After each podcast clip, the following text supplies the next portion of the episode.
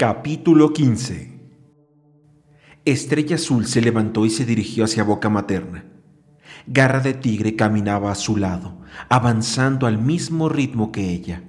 Vamos, Cuervo, llamó Zarpa Gris. Cuervo continuaba sentado en la roca, mirando fijamente las peñas. Al oír a su amigo se puso en pie y empezó a seguirlos despacio. Zarpa de Fuego reparó en que Cuervo no había pronunciado apenas una palabra en toda la jornada. ¿Estará preocupado por el clan de la sombra? ¿O hay algo más que lo reconcome? se preguntó. Solo tardaron unos momentos en alcanzar boca materna. Zarpa de Fuego se detuvo en el umbral y miró al interior. La negrura que había más allá del arco de piedra era más oscura que la noche más nublada. Entornó los ojos, tratando de ver a dónde llevaba el túnel, pero no logró distinguir nada. Junto a él, Zarpa Gris y Cuervo doblaron el cuello nerviosamente junto a la entrada. Incluso Garra de Tigre parecía intranquilo por el negro agujero que se abría entre ellos. ¿Cómo encontraremos el camino en semejante oscuridad? preguntó el guerrero. Yo sabré el camino, respondió Estrella Azul. Solo deben seguir mi olor. Cuervo y zarpa gris, ustedes deben de quedarse de guardia aquí afuera. Zarpa de fuego, tú nos acompañarás a garra de tigre y a mí hasta la piedra lunar. Zarpa de fuego sintió un estremecimiento de emoción. ¡Qué honor! Miró de reojo a garra de tigre. El guerrero tenía la cabeza alzada con audacia, pero el aprendiz pudo detectar un leve olor a miedo procedente de él y el olor se volvió más intenso cuando Estrella Azul se internó en la oscuridad. Garra de Tigre sacudió su poderosa cabeza y fue tras la líder. Zarpa de Fuego lo siguió. Dentro de la cueva, sus ojos no captaron nada. La completa oscuridad resultaba extraña, pero más lo sorprendió descubrir que no estaba asustado. Su deseo de averiguar qué había más allá era mucho más fuerte. El aire frío y húmedo le caló el pelaje y los huesos, agarrotándole los músculos. Ni siquiera las noches más gélidas tenían un ambiente tan helado como allí. Este lugar no ha conocido jamás el calor del sol, pensó, sintiendo el suelo liso como el hielo bajo las patas. El aire glacial le llenaba los pulmones cada vez que respiraba hasta que se sintió mareado. Siguió a la gata y el guerrero a través de la oscuridad, guiándose tan solo por el olor y el tacto.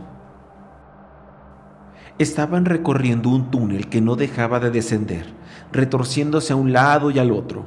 Sus bigotes rozaban las paredes de la caverna, diciéndole dónde avanzar y dónde girar.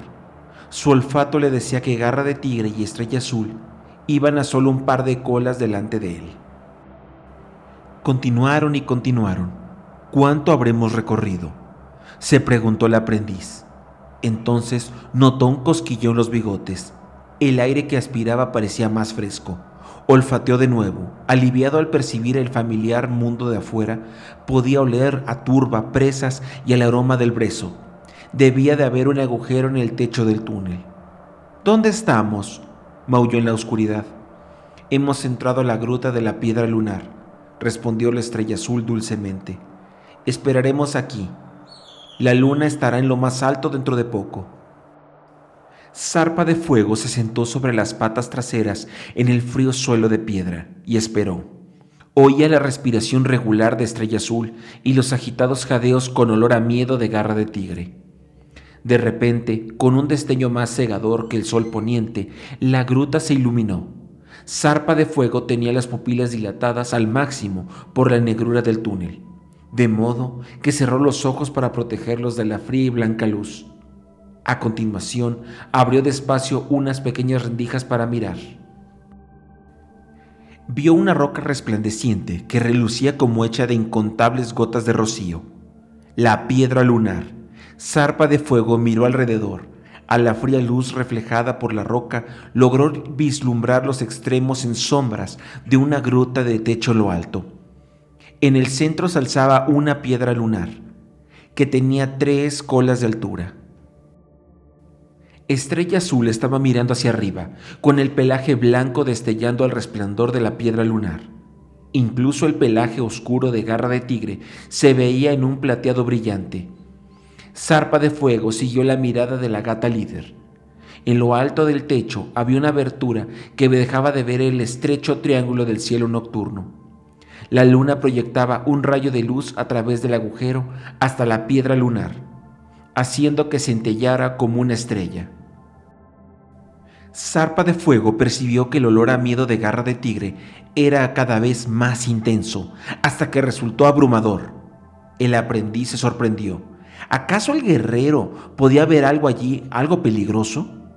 Luego percibió un movimiento y un roce y oyó las pisadas de garra de tigre, que regresaba corriendo a la entrada de la cueva. ¿Zarpa de fuego? La voz de Estrella Azul sonó queda y tranquila. Sigo aquí, respondió nervioso. ¿Qué había asustado a Garra de Tigre? ¿Estrella Azul? Preguntó al ver que ella no hablaba, tenía el corazón desbocado y la sangre le rugía en los oídos. Va todo bien, joven guerrero, no temas, murmuró la gata. Su voz la apaciguó un poco. Creo que Garra de Tigre se ha visto sorprendido por el poder de la piedra lunar.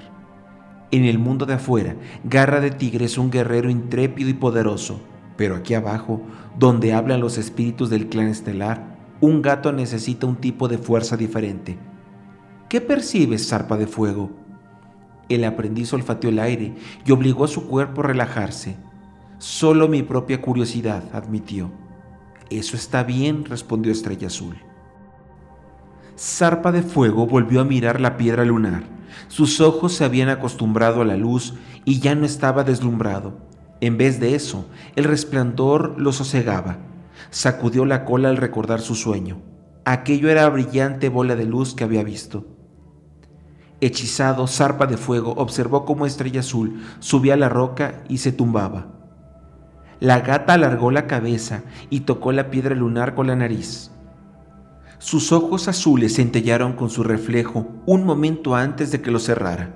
Apoyó la cabeza sobre las patas mientras sus párpados se agitaban y sus patas daban sacudidas ocasionales.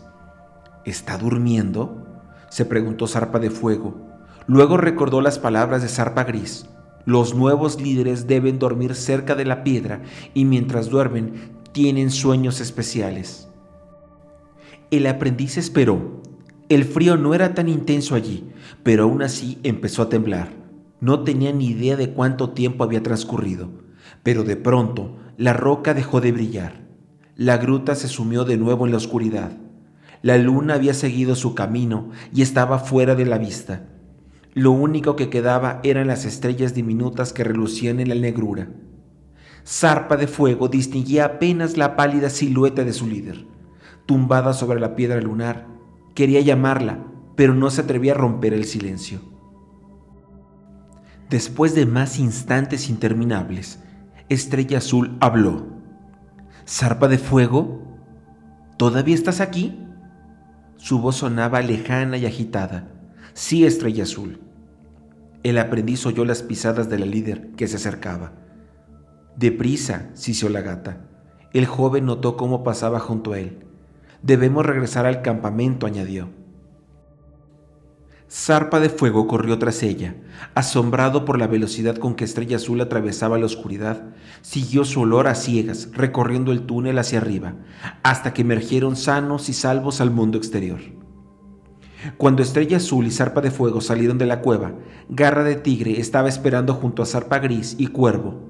La expresión del guerrero era fría y tenía el pelo algo erizado, pero permanecía inmóvil y digno. Garra de tigre, lo saludó Estrella Azul, pero no mencionó su huida desde las profundidades de la caverna. El guerrero se relajó un poco.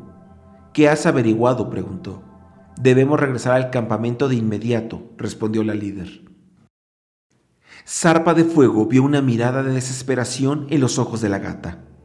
Volvió a recordar los horrores de su pesadilla, los gatos que huían, los enormes guerreros oscuros, el ensordecedor aullido de angustia. Procuró desprenderse del frío miedo que lo agarrotó los músculos y siguió a Estrella Azul cuando ésta empezó a bajar la ladera corriendo, junto con los otros alejándose de boca materna. ¿Acaso la visión de su pesadilla estaba a punto de convertirse en realidad?